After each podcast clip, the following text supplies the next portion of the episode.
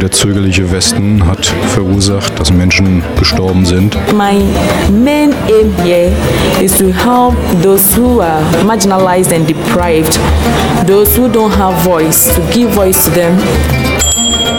Global Lokal, das Loro-Magazin für Entwicklungszusammenarbeit in der einen Welt. Die Welt verändern, davon träumen viele. Weltwechsel, so hieß auch die landesweite Veranstaltungsreihe zu globalen Themen, die den November geprägt hat. Zahlreiche Veranstaltungen unter dem Motto Menschlichkeit. Heute blicken wir darauf zurück. Herzlich willkommen im Globallokal, dem entwicklungspolitischen Magazin vom Loro. Ich bin Leonie. Ja, und herzlich willkommen auch von mir. Ich bin Tini. Zum Einstieg hören wir ohnehin erst einmal Nachrichten aus entwicklungspolitischer Perspektive von Hanna. Ort der Begegnung. Am kommenden Wochenende eröffnet das Welcome Café des Vereins Rostock hilft. Es soll Anlaufstelle für Newcomerinnen und Newcomer und alteingesessene Rostockerinnen und Rostocker werden. Mitten in der Kröpeliner Torvorstadt wird ein Ort mit offenem Kaffeebetrieb geschaffen, der ehrenamtlich betrieben wird. In den Räumlichkeiten sollen unter anderem Koch-, Mal- und Sprachkurse, Kinderbetreuung und Hausaufgabenhilfe stattfinden. Auch internationale Filmvorführungen, Bildungs- und Sportveranstaltungen sind angedacht. Außerdem sind Beratungsangebote für Geflüchtete und andere geplant. Die Einweihungsfeier beginnt am Samstag um 16 Uhr in der Budapester Straße 16. Absage an UN-Flüchtlingserklärung.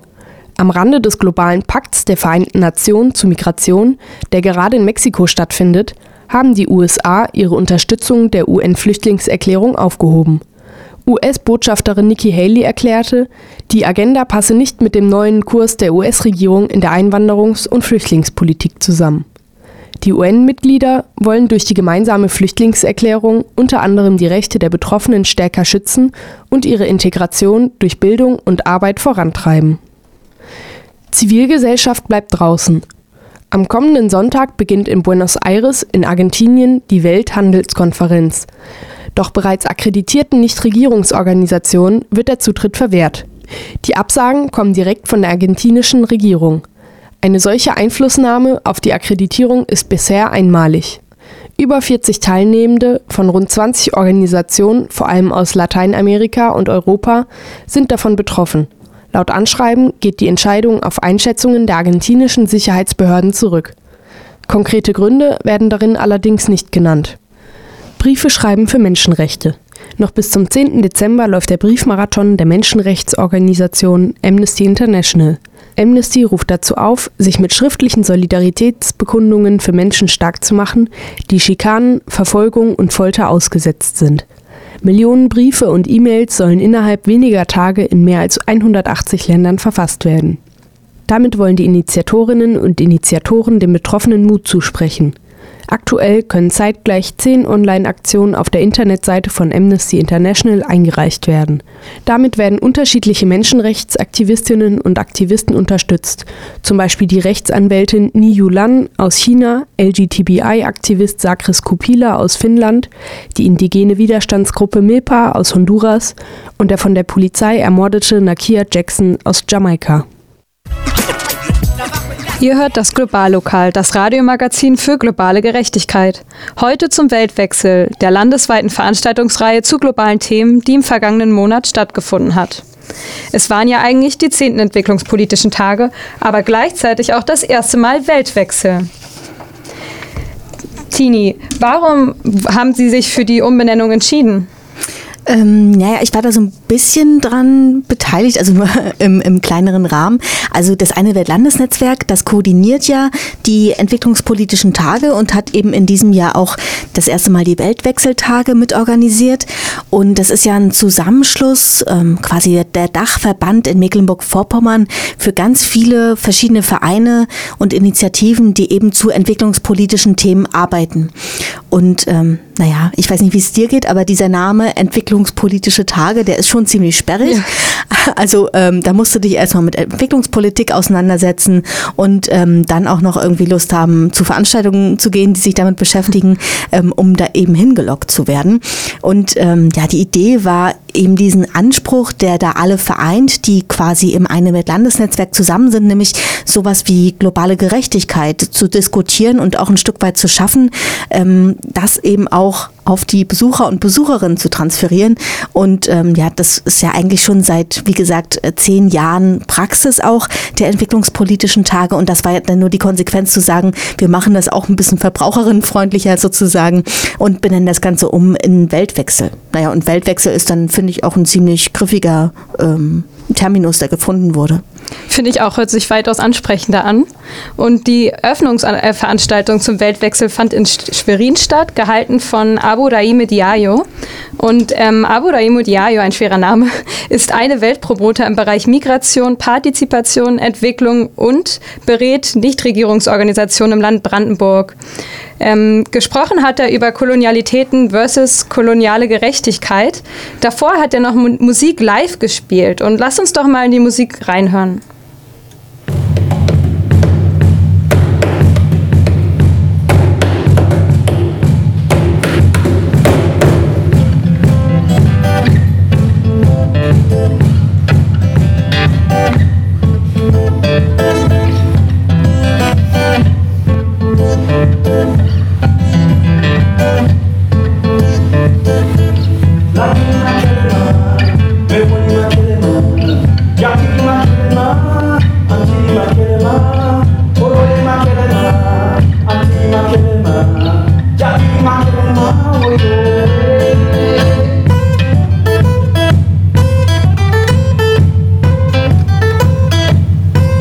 Er hat vor allem darauf verwiesen, dass globale Gerechtigkeit und Nachhaltigkeit besonders in Ländern des globalen Südens gefördert und gelebt werden.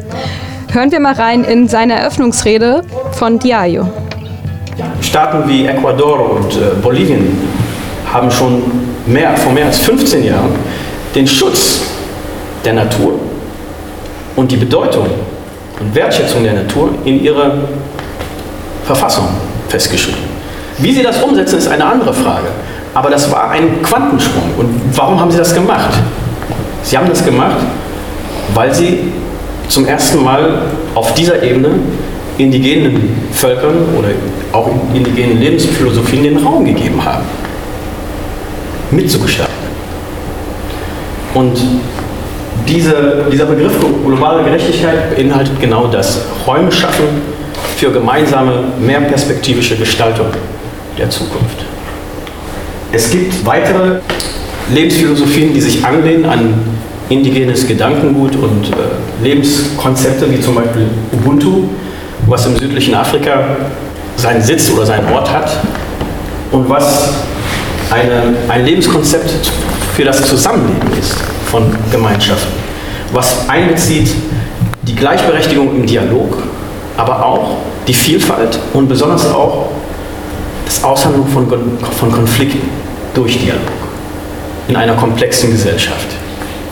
Mit dem Ziel, Gleichberechtigung in der Artikulation und in der Gestaltung herzustellen. Das sind alles Dinge, die heute, glaube ich, unglaublich Bedeutung haben, wenn wir uns umgucken und sehen, wie die Welt sich zurzeit entwickelt.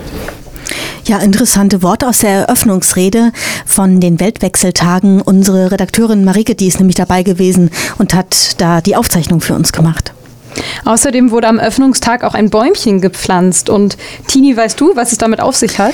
Ja, die Idee dahinter ist, äh, Bäume der Menschlichkeit zu pflanzen, also zu den ganzen ähm, Sustainable Development Goals, ähm, die beschlossen wurden, jeweils ein Bäumchen zu pflanzen.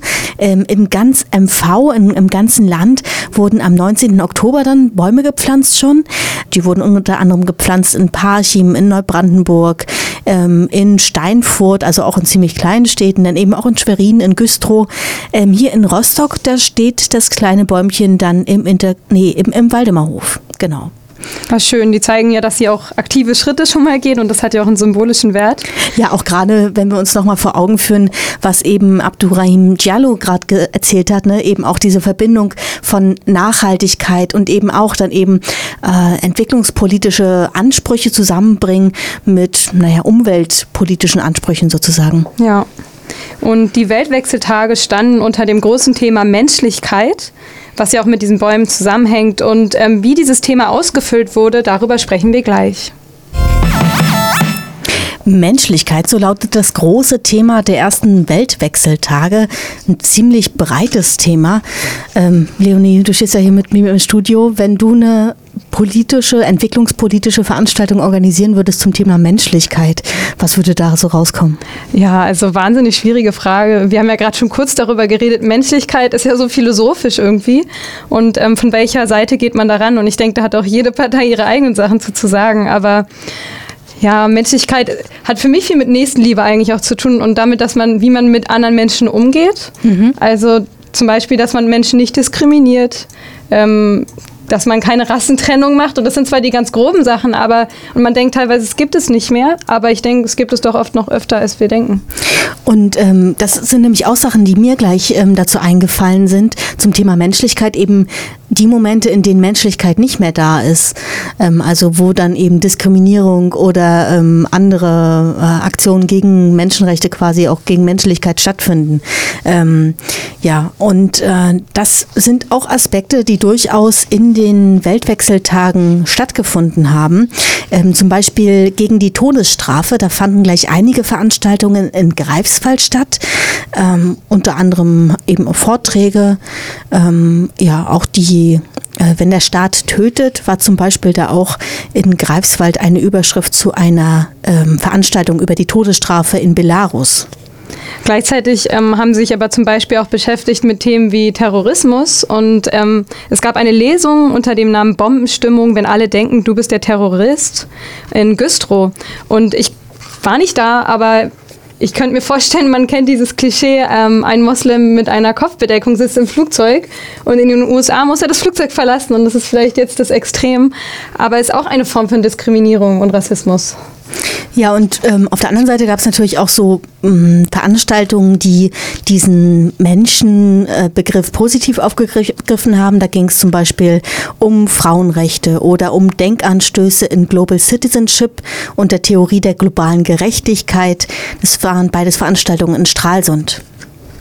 Und Menschenrechte spielt natürlich auch eine große Rolle, wie ähm, auch in Deutschland, also in der deutschen Entwicklungspolitik die Menschenrechte.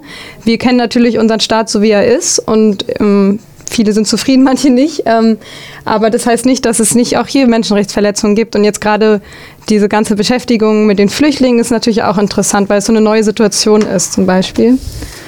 Und genau, wie ja, sind wir so fest in unseren Standpunkten in der Hinsicht oder nicht? So. Ja, und ähm, von Globallokal aus haben wir auch zwei Veranstaltungen mitbegleitet. Gemeinsam mit unserem Partner in Radio Vera aus Greifswald haben wir zum Beispiel eine Podiumsdiskussion in Bergen auf Rügen durchgeführt, die auch live hier bei Loro übertragen wurde. Und dann hatten wir noch zusammen mit dem BDP eine Veranstaltung zur Schuldenpolitik im Stadtteilbegegnungszentrum Twinkelhus in Teutenwinkel. Muss ich sagen, war auch sehr spannend, weil ich war zumindest noch nie im Twinkelhus vorher. Und ich und ähm, das war halt mm, spannend schon dort mal zu sein und mit den Menschen über Schulden und Schuldenpolitik zu sprechen und was das mit Gesellschaften macht. Denn dahinter steht ja das große Wort Austeritätspolitik. So, da kamen auch mehrere Leute schon, die da im Stadtteilbegegnungszentrum unterwegs waren, auf uns zu und haben gefragt, äh, was ist denn das bitte? Ähm, und ja, es ist ein ziemlich großes Wort und dahinter stehen aber einfach politische Maßnahmen, die Staaten in schwierigen finanziellen Situationen dazu bringen, vermeintlich Schulden abzubauen. Gelingen tut das allerdings selten und ähm, wichtige Akteure und Akteurinnen dabei sind die Weltbank und der IWF. Und ähm, was das genau sind, das stellt Falk uns mal vor. Der Internationale Währungsfonds und die Weltbank sind zwei Sonderorganisationen der Vereinten Nationen. Die sind 1944 ins Leben gerufen worden, haben dann angefangen, langsam in den 60er, verstärkt in den 80er Jahren, viele Kredite für Entwicklungs- und Aufbauprojekte bereitzustellen. Der IWF hingegen soll bei Zahlungsschwierigkeiten eines Landes einspringen und Brückenfinanzierungen gewähren. Offiziell sind sie ganz oder teilweise auf entwicklungspolitische Ziele ärmere Länder zugeschnitten. Äh, nichtsdestotrotz stehen beide Institutionen massiv unter Druck.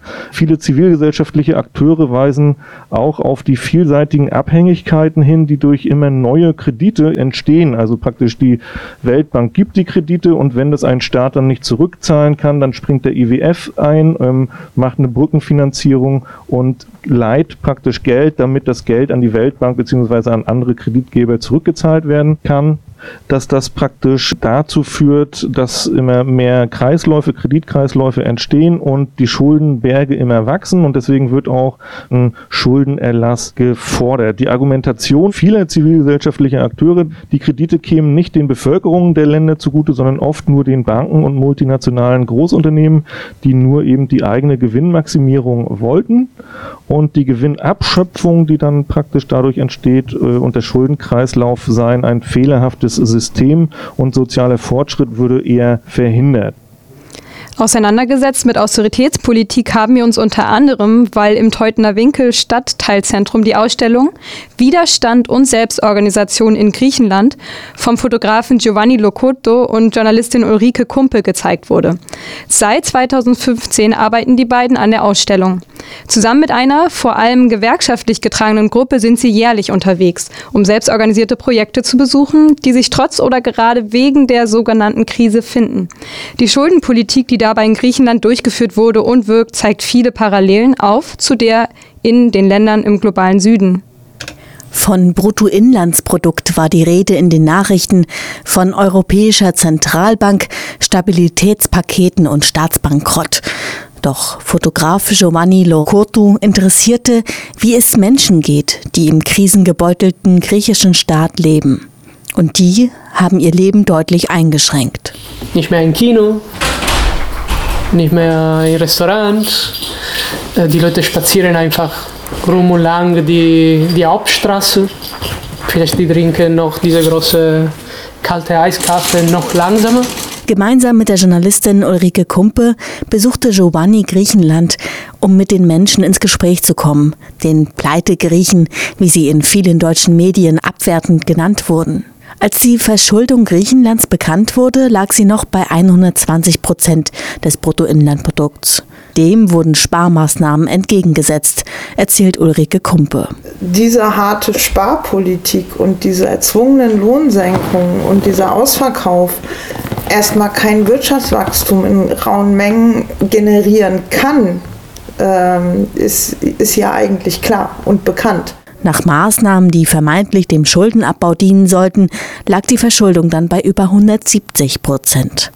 Diese Maßnahmen schaffen teilweise mehr Abhängigkeiten als finanzielle Perspektiven. Das zeigen Erfahrungen aus Ländern des globalen Südens, wie Boniface Bansa von der kirchlichen Arbeitsstelle Südliches Afrika feststellt. In den 80er Jahren, wenn man diese, diese Periode vor Augen führt, war es so, dass äh, diese internationalen Finanzinstitutionen zum einen den Ländern empfohlen haben, sich auf Exportprodukte zu konzentrieren, um Kapital, Geld zu generieren. In der Region des südlichen Afrika heißt das konkret. Statt äh, Maniok, in Kongo wird in einem großen Teil des Landes Maniok gegessen, in Sambia Mais. Stattdessen soll man äh, Kaffee, Tee produzieren, Kakao, weil diese Produkte auf dem internationalen Markt, auf dem Weltmarkt angeblich äh, gefragt werden. Und die Länder haben dadurch natürlich die Produktion von Nahrungsmitteln äh, vernachlässigt und das haben sie sehr, sehr teuer bezahlt mit der Finanzkrise 2008 zum Beispiel. Boniface Mbamsa wuchs in der heutigen Demokratischen Republik Kongo auf. Seit den 80er Jahren sank dort das Bruttoinlandsprodukt rapide. Reagiert wurde auch dort mit finanziellen Sparmaßnahmen. Die Idee war, äh, ja, man, man müsse sozusagen äh, die Ausgaben des Staates minimieren.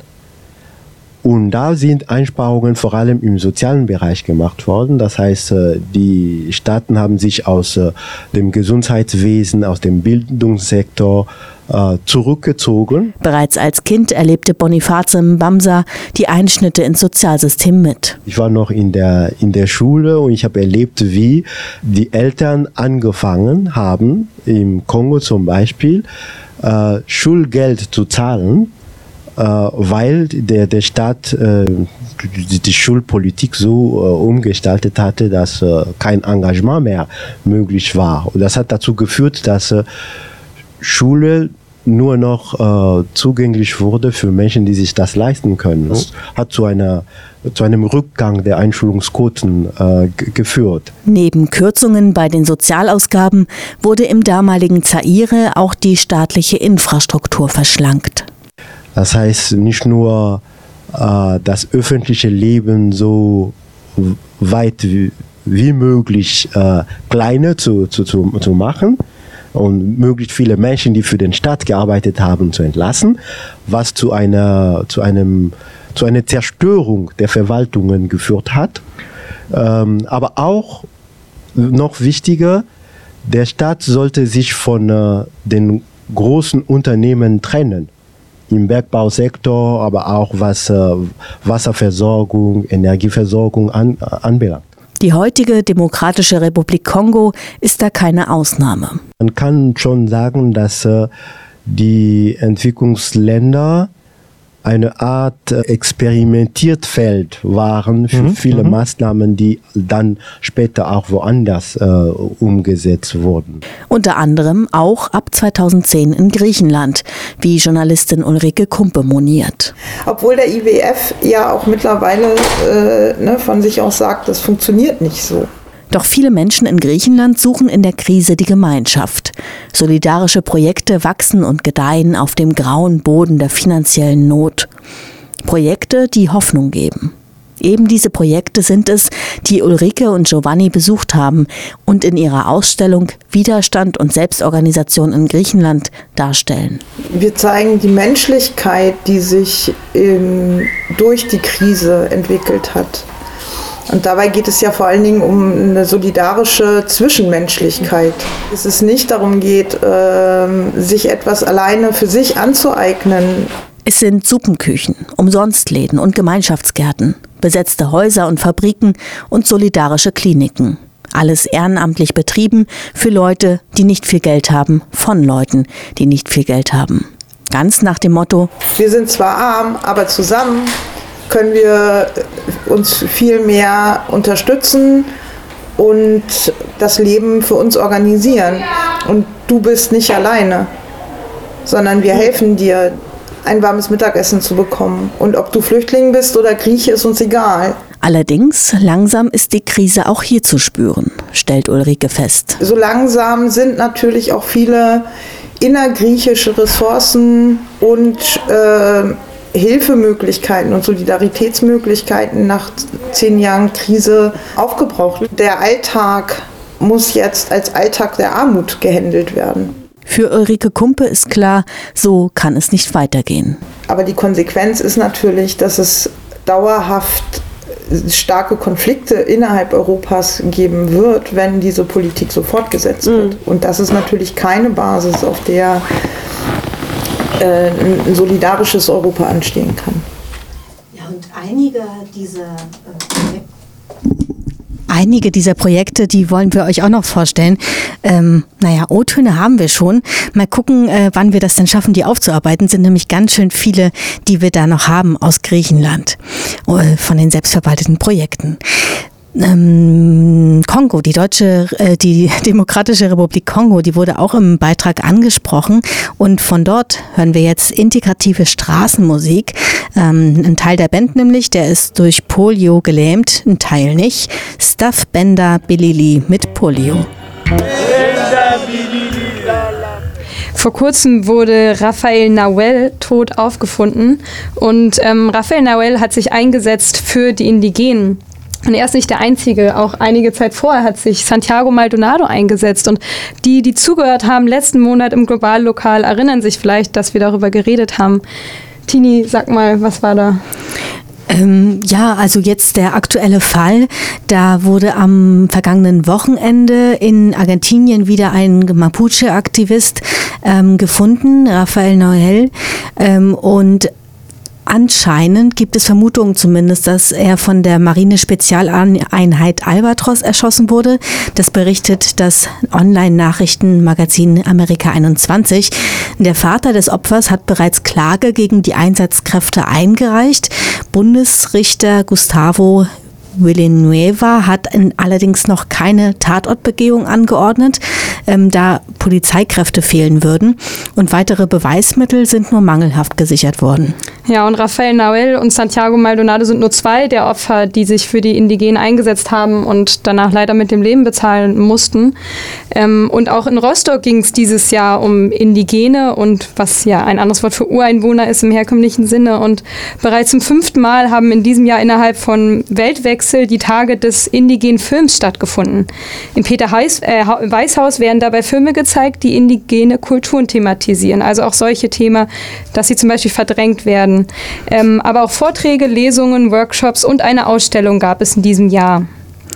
Genau, und ähm, wir hatten hier im Studio, also im Home Run in unserer Nachmittagssendung, ähm, hatten wir Besuch von Enoka Ayemba, der organisiert die Tage des indigenen Films mit und hat uns irgendwie mal erklärt, was eigentlich dieses Wort indigen genau bedeuten soll. Indigen ist eigentlich von, also wenn von Lateinischen ableiten, das heißt Leute, die einheimisch sind. Und äh, heute gesehen sind, äh, werden, das wird da sozusagen von der Vereinten Nationen auch definiert, wer sozusagen die indigenen Bevölkerung oder Völker sind. Es sind sehr viele in der Welt, viele Millionen. Aber generell sind das ähm, Gruppe von Menschen, die vor allem vor der Kolonisierung, vor, vor Ausbeutung sozusagen die Menschen, die davor gelebt haben und die dann äh, infolge dieser Kolonisierung oder ähm, forcierte Kolonisierung ähm, gezwungen wurden, ihre Lebensweisen irgendwie ähm, zu verändern. Äh, an da denken wir natürlich an die europäische Kolonisierung, in, in, vor allem in den Amerikas und aber auch in Afrika, aber auch in Asien. Ja, und ähm, da stellt sich doch die Frage, wenn das eigentlich ein Problem ist, das äh, in vielen ähm, naja, äh, Ländern des globalen Südens stattfindet, dass indigene Bevölkerungen ähm, ja, marginalisiert werden, diskriminiert werden. Warum sollte hier in Europa, hier in Rostock, ein Filmfest dazu stattfinden? Die Europäer haben natürlich eine sehr große also einen großen Anteil an, an diesen Kolonisierung gehabt und haben immer noch und die Folgen sind immer noch sichtbar und spürbar. Filme zu zeigen oder zumindest, äh, Aktivitäten zu organisieren in Europa, wo dann die Probleme dieser äh, Gruppen in der Welt auch ähm, zeigen, finde ich nur so eine logische Folge. Ja, und ähm, dem trägt auch eine Ausstellung Rechnung, die gerade im Peter-Weiß-Haus zu sehen ist, Faszination Indianer schwieriger Titel, gerade weil eben auch der Begriff des Indianers verwendet wird.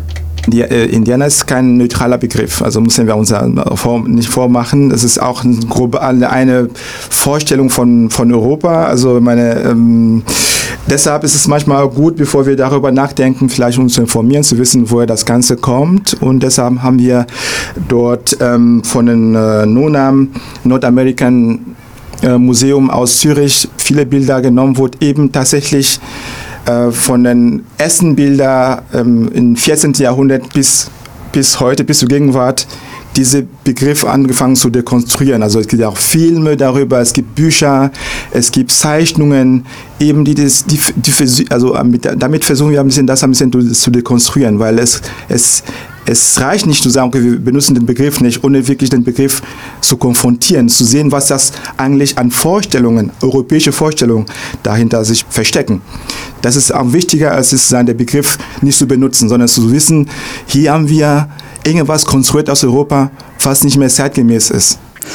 Ja, und noch bis Ende des Jahres ist die Ausstellung auf dem Flur des Peter-Weiß-Hauses zu sehen. Und die Tage des indigenen Films, das waren übrigens vier geballte Veranstaltungen im Rahmen von Weltwechsel. Parallel dazu, da fanden auch die Tage gegen Sexismus, die Wochen gegen Antisemitismus stand. Äh, der Trend, der geht eindeutig zu Veranstaltungsreihen. Ob das immer so sinnvoll sind, ist, das möchte ich hier mal anregen, drüber nachzudenken. Shirley Bassey ist das mit History Repeating und die Propellerheads, die spielen auch noch mit. Ja, und äh, was ihr diesen Monat noch so an entwicklungspolitischen Veranstaltungen in Rostock und Umgebung vielleicht auch ein bisschen äh, genießen könnt, das erzählt euch Marike. Der Journalist Ali Feruz sitzt seit August im Abschiebeknast in Russland. Ali Feruz ist als Journalist für die Rechte der LGBTIQ und Papierlosen aktiv. Er hatte immer wieder mit Repressionen zu kämpfen. Nun droht ihm die Auslieferung nach Usbekistan, wo ihn Folter und Tod erwarten. Beim Infoabend berichtet eine Unterstützerinnengruppe über seine Situation speziell und die von Migrantinnen in Russland allgemein. Ali selbst kommt durch die Lesung seiner Texte zu Wort. Gegen die Repression hilft nur Solidarität. Deswegen gibt es nach der Lesung die Gelegenheit, in gemütlicher Runde Postkarten und Briefe an Ali zu schreiben und zu malen. Donnerstag, 7. Dezember, 19 Uhr, politischer Donnerstag. Die Situation von MigrantInnen in Russland am Beispiel Ali Firuz.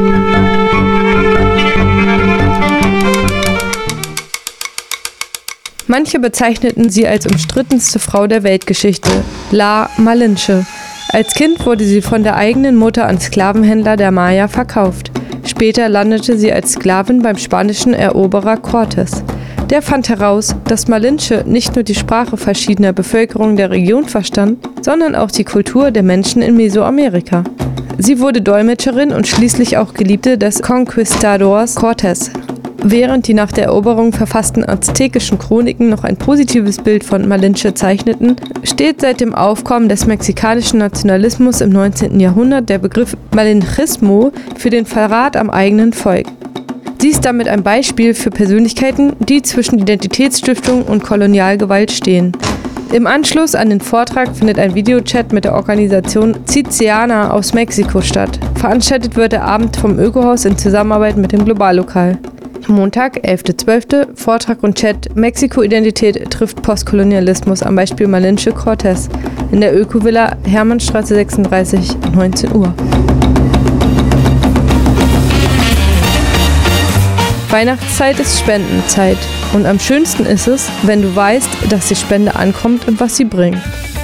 Weihnachten im Schuhkarton. Unter diesem Motto sammelt das Jugendalternativzentrum JATZ Schuhkartons voller Geschenke ein. Sie werden anschließend an geflüchtete Kinder in den Gemeinschaftsunterkünften in Rostock verteilt.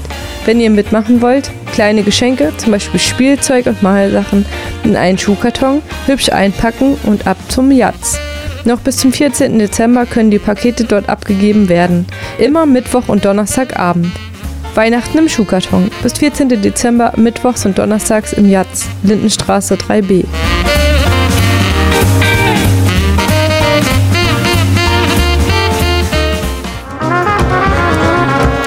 Das war Banda Internationale und die Band hat auch bei der Abschlussparty der Weltwechseltage gespielt.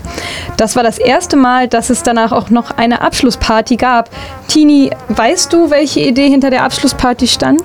Ja, ähm, welche Idee halt so hinter einer schönen Abschlussparty steht. Also alle mal zusammenbringen, die die Weltwechseltage organisiert haben. Es sind ja unheimlich viele Vereine, die da mitgewirkt haben. Und ähm, ja, dazu sollte dann eben auch noch diese schöne Band eingeladen sein.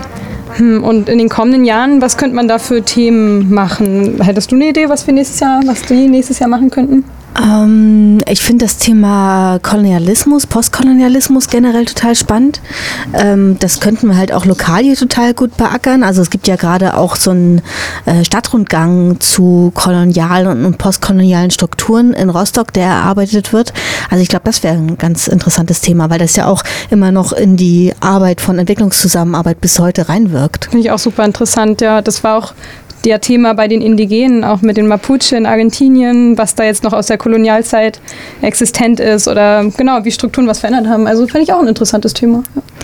ja dann würde ich sagen, wir haben ein Thema schon gefunden, mit dem wir uns äh, zurechtfinden würden.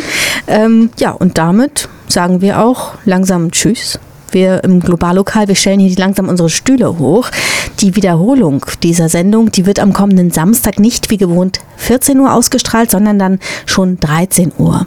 Und all unsere Sendungen, die könnt ihr auch online nachhören unter www.loro.de slash globallokal. Wir hören uns dann wieder am nächsten Mittwoch im Monat. Das ist dann der 3. Januar, also im nächsten Jahr. Bis dahin schöne freie Tage und einen guten Rutsch. Und zum Abschluss haben wir wie immer noch das Denkmal für euch. Gedanken, die zum Reflektieren anregen sollen. Die kommen heute vom Mitorganisator des Tages des indigenen Films Enoka Ayemba. Die Tage des indigenen Films standen, wie wir vorhin schon drüber gesprochen haben, in diesem Jahr unter dem Motto Musik. Ganz passend zum Thema spricht Enoka jetzt über die Wurzeln des Tango. Wir verabschieden uns schon mal. Ich sage Tschüss. Ich auch. Tschüss und bis bald.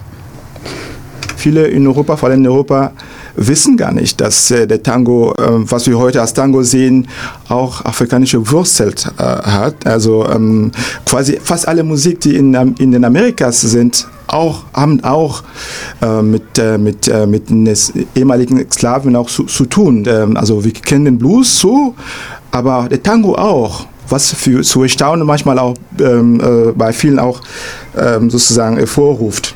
Das Thema auch in Argentinien selbst ist auch ein Politikum. Äh, Argentinien wird ja oft als ein weißes Land präsentiert, ein Land, wo nur Weiße leben, was aber nicht der Fall ist.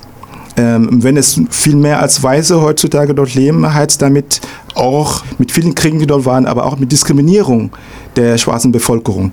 Viele wissen gar nicht, dass um den 19., also Mitte des 19. Jahrhunderts, dass die ähm, fast 40 Prozent der Bevölkerung in Argentinien als schwarz bezeichnet haben. Also das heißt, wir werden sozusagen nicht nur Musik, wenn wir Geschichte des Landes ein bisschen neu betrachten. Denke, das ist sozusagen das Interesse daran. Also es geht nicht nur um Musik, als sich zu amüsieren, sondern um Musik, um uns zu erinnern, dass hier was Gewaltvolles stattgefunden hat.